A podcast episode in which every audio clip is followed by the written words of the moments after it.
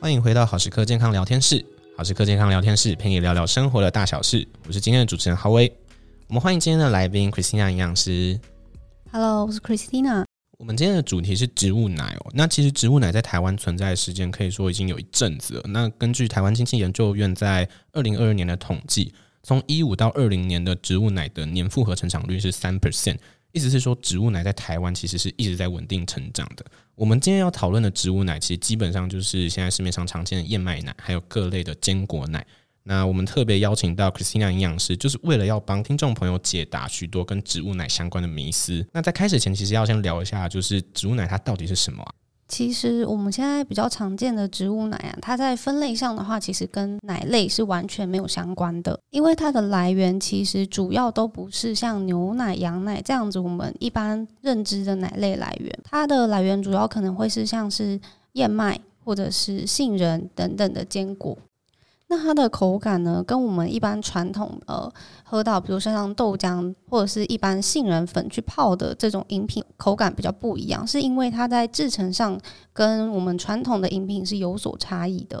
了解，那它的这个制成的差异会主要是在哪边不一样啊？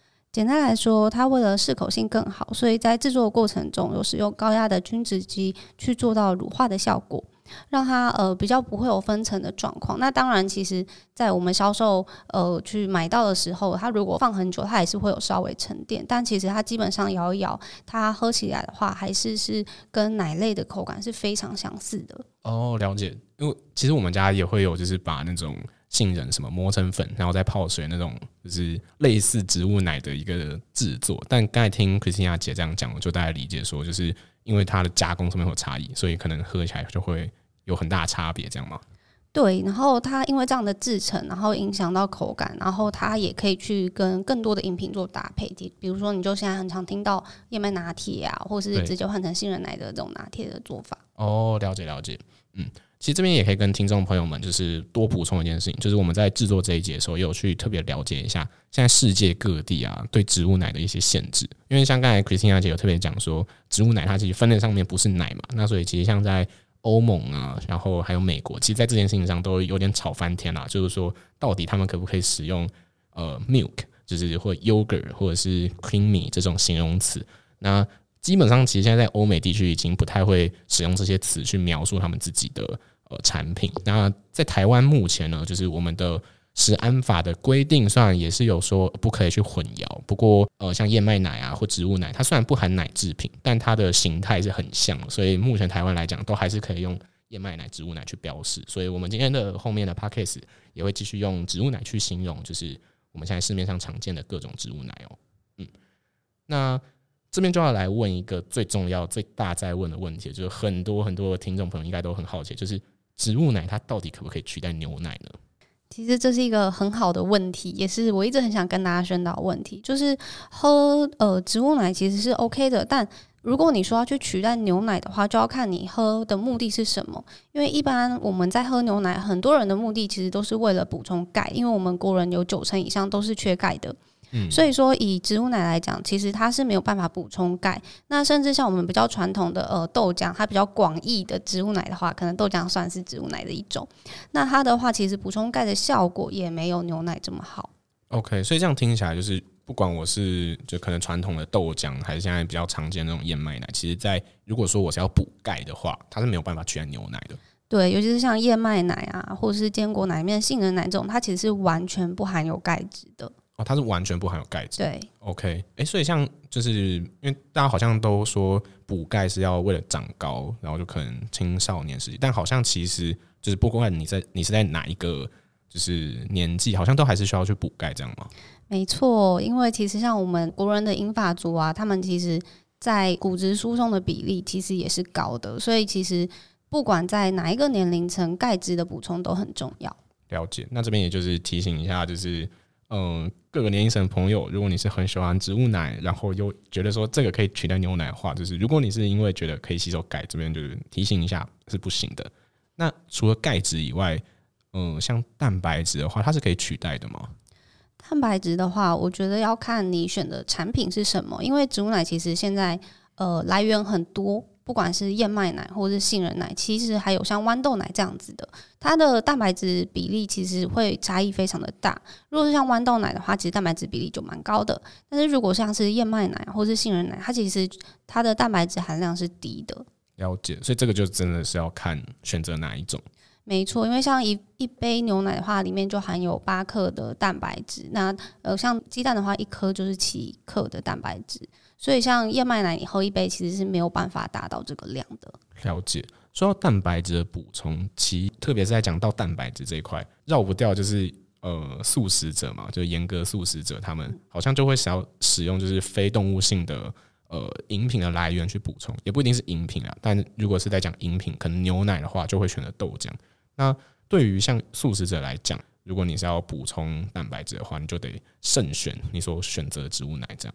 对，没错。如果你是想要补充蛋白质的话，其实呃，如果你要以燕麦奶去取代豆浆，它可能没有办法达到补充蛋白质的这个作用。了解。哎，那请问就是，如果说要植物奶跟牛奶之间的差异，除了钙质跟蛋白质以外，还有没有什么其他的不同啊？其实，如果不讲取代的话呢，植物奶在呃跟牛奶比较上，也是有它有的营养优势的地方。像是呃燕麦的话，它的膳食纤维含量可能就比较高，所以你其实补充燕麦奶的话，它可可能就可以帮忙补充到你每天的膳食纤维。尤其像我们国人，其实也是有蛮大的一部分膳食纤维是摄取不足的，尤其是像我们的外食族，其实吃到纤维真的是蛮不容易。然后再来的话，就是像我们坚果奶里面的，像杏仁奶啊这种。它其实可以保有它原本呃食材的营养，像是欧米伽三的好的油脂的来源这样子。诶，那 Christina 姐，其实我自己是会喝植物奶的人，然后我身边有一群会喝植物奶，或者说就会喝燕麦拿铁的人。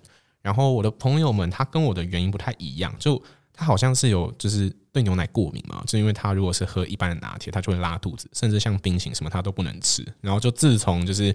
台湾大概在一六一七年的时候，就植物奶变得很流行的时候啊，就是星巴克把燕麦拿铁带进台湾之后，他就觉得，哎、他就可以喝，就是平常我们都在喝的拿铁。那可以请 Christina 姐分享一下，这个在营养上面是怎么回事吗？其实刚刚讲到呃的乳糖不耐这个部分，其实在亚洲人是很常见的，然后喝了之后可能就会造成消化系统的问题。除了这个之外，其实我自己身边的朋友也有蛮多人可能是因为牛奶蛋白过敏的原因，然后可能会造成比如说长痘痘，这个应该在网络上讨论声量也很高。但在研究上的部分呢，其实还没有很确切的数据再去讲这件事情。不过我觉得这个就是看个人的体质。嗯，所以你其实体质 OK，你可以喝牛奶，其实也很好。但是如果你的体质不 OK，但是你又想要有这种风味、这种口感的话，我觉得植物奶是一个蛮好的选择。了解。刚才提到的那个燕麦拿铁啊，其实我自己就是其中很喜欢的。虽然我自己不是乳糖不耐啦，但我就觉得植物奶它跟牛奶比起来，放在拿铁里面，它的香气跟口感是我更喜欢的。那我想问 Christina 姐，就是说，像我这种很喜欢喝燕麦拿铁的人，我是需要在饮食上面去做什么调整吗？因为它好像就不是像我们一般想象中的牛奶嘛。对，然后其实有一些人有些迷思，就是植物奶哦，它是从植物来的，那它热量就一定比较低？其实不对哦。好，这不对吗？不对，不对，因为它其实蛮多，像是坚果奶，尤其是它是呃以油脂为主的来源。它的热量其实比牛奶是更高的，或者是像燕麦奶，它其实为了做出跟牛奶一样的相似的这种口感呢，它其实有添加了不一样的呃添加物去做调整，所以说，呃，如果以营养上来讲的话，它的热量不是一定比较低，甚至大部分都是比一般的牛奶高的。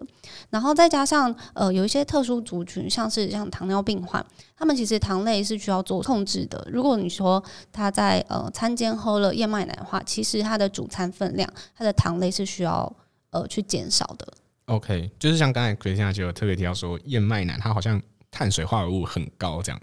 对，因为燕麦本身就是属于碳水化合物的类别，这样子。哎，所以它其实是淀粉类嘛？就照这个分法的话，对我们呃讲法蛮多，它是淀粉，然后糖类啊。因为其实呃，现在我觉得大众可以去认定，可以知道这个意思，就就就就可以。哦，大概了解。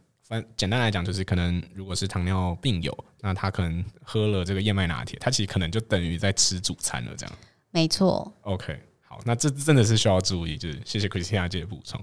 除了像刚刚讲到糖尿病患啊，其实像是比如说高血脂等等需要控制油脂摄取的族群，他其实如果要喝坚果奶的话，也需要小心。OK，嗯，那我想帮就是还没有喝过植物奶，或者是正在跃跃欲试的这一群朋友们问一句，就是如果我今天想要开始喝燕麦奶，或者我想开始尝试不同款的植物奶，我还需要去特别注意什么吗？呃，我觉得有有几个点是，不管你是要尝试什么食品，都可以试看看。就是呃，第一个就是你就注意它的成分，它成分来源是不是安全？因为像呃燕麦奶、植物奶这种，它其实有可能会加一些添加物的部分，你可能要去注意它的添加物是不是安全。那当然，呃，台湾大部分如果合格上上市的产品，它其实都是有经过呃卫福部的检验，对。然后再另外一个就是，你可以去看注意它的营养标示。如果你要喝的话，像我刚刚讲到，可能有糖尿病患或者是高血脂，那甚至是你其实在做饮食控制的人，你也需要去注意到营养标示，它上面的呃成分内容，再去跟你的日常饮食做搭配。但我们聊了这么多的植物奶，可是现在姐你自己是会喝植物奶的吗？呃，其实身为营养师，我是很乐于尝试。各种不同的食物，嗯、所以像植物奶、燕麦奶、杏仁奶这些我都有喝过，甚至是他们呃植物奶其实不止奶，它可能还有做成植物优格，嗯、或是植物的优酪乳这种，我也都有试过。所以我我个人的话，其实算是喜欢的。嗯，植物优格，所以它的概念是什么？就是它没有用发酵的牛奶这样吗？应该是说它有经过发酵，但是它的发酵的基底是用植物来源，可能是大豆。嗯。或是其他像燕麦，刚刚有刚刚有讲到，甚至是椰子这种都有可能。OK，然后它发酵的，甚至连菌种，它可能选的都是呃非乳乳来源的菌这样子。所以它这个设计的目的是要给可能就是那种素食朋友这样吗？对它呃全素的话可以吃。那在另外像是我刚刚讲到的一些特殊的体质的族群，像是可能有乳糖不耐啊，然后或者是比如说它有牛奶蛋白过敏的部分，他们其实都是可以吃的。了解，其实除了就是刚才提到这些，呃，就各种体质，然后就是风味尝试以外，其实我还有听过一个讲法，就是他是为了环保而去尝试植物奶，不知道 Christina 姐有没有听过？确实是有，就是跟碳排放比较相关的议题了。对，其实认真来讲，植物奶的碳排量一定是比牛奶要低，毕竟它是用植物去进行制作的嘛，但。有些你可能要注意它的生产地是在哪边。就如果这一杯植物奶它其实是远渡重洋来到台湾，那其实它的碳足迹就是想当然而知也是会很高。所以如果是为了环保的朋友，就是其实也可以更多的支持，就是我们自己在地的一些农产品。对，确实，我觉得台湾现在在这一块的突破上是越来越多，也更多新兴的品牌，大家也可以支持在地啦。真的，真的，而且现在产销履业部分其实是。做越来越好，大家是可以越来越容易去知道说，诶、手中的这一杯，不管是饮品啊，还是吃的东西，到底是来自哪里？这样，哇，谢谢 Christina 姐今天这么精彩的分享跟分析。那可以麻烦 Christina 姐再帮我们最后再总结一下有关今天提到的植物奶的所有的迷思，还有可能营养上面的各种知识吗？当然没有问题。那在迷思的地方，必须要跟大家说，植物奶真的就是不是跟蔬菜一样，它热量就一定比较低，所以呃，在饮用的时候一定要注意，也是不能过量。OK，就是一天三四杯这样子，它其实热量是高的哦，而且甚至有可能都是比牛奶还要高。那在另外就是，如果你要用植物奶去取代牛奶，记得一定要再从别的来源去补充你的钙，因为植物奶其实是没有办法补充到钙质的。那在其他营养的话，呃，像是蛋白质，如果你呃本来有在喝牛奶，然后它是其你的其中一个主要蛋白质来源的话呢，其实你如果换喝植物奶的话，你也要补充到其他的蛋白质，除非说你选的是像豌豆奶这样子蛋白质含量比较高的植物奶。总结来说，我觉得大家如果想要体验植物奶的话，这是还蛮好、蛮蛮不错，也很有趣的。就是你可以去体验不同的风味跟呃口感这样子。但如果说你每天都要喝的话，你一定要注意你喝的量。像有一些人可能就会觉得，哦，那我一天喝三四杯没问题吧？有问题，不能就是太过量。而且尤其是你一定要搭配你的日常饮食去做调整，适时跟呃适量都是非常重要的。那我们今天其实聊了很多跟植物奶的各种的知识哦，就包含环不环保啊，然后命名啊、制成啊，以及最重要就是各种营养上面的分析。那当然就非常谢谢 Christina 姐今天跟我们的分享。那这也反映一件事情，就是现在的这个时代的资讯真的是非常非常的多且杂。那尤其是在面对我们所要吃进去每一口东西，就是我们真的都要特别小心。那最后当然还是再谢谢 Christina 姐今天来跟我们聊聊天。那我们今天这集就到这边，谢谢大家，大家拜拜。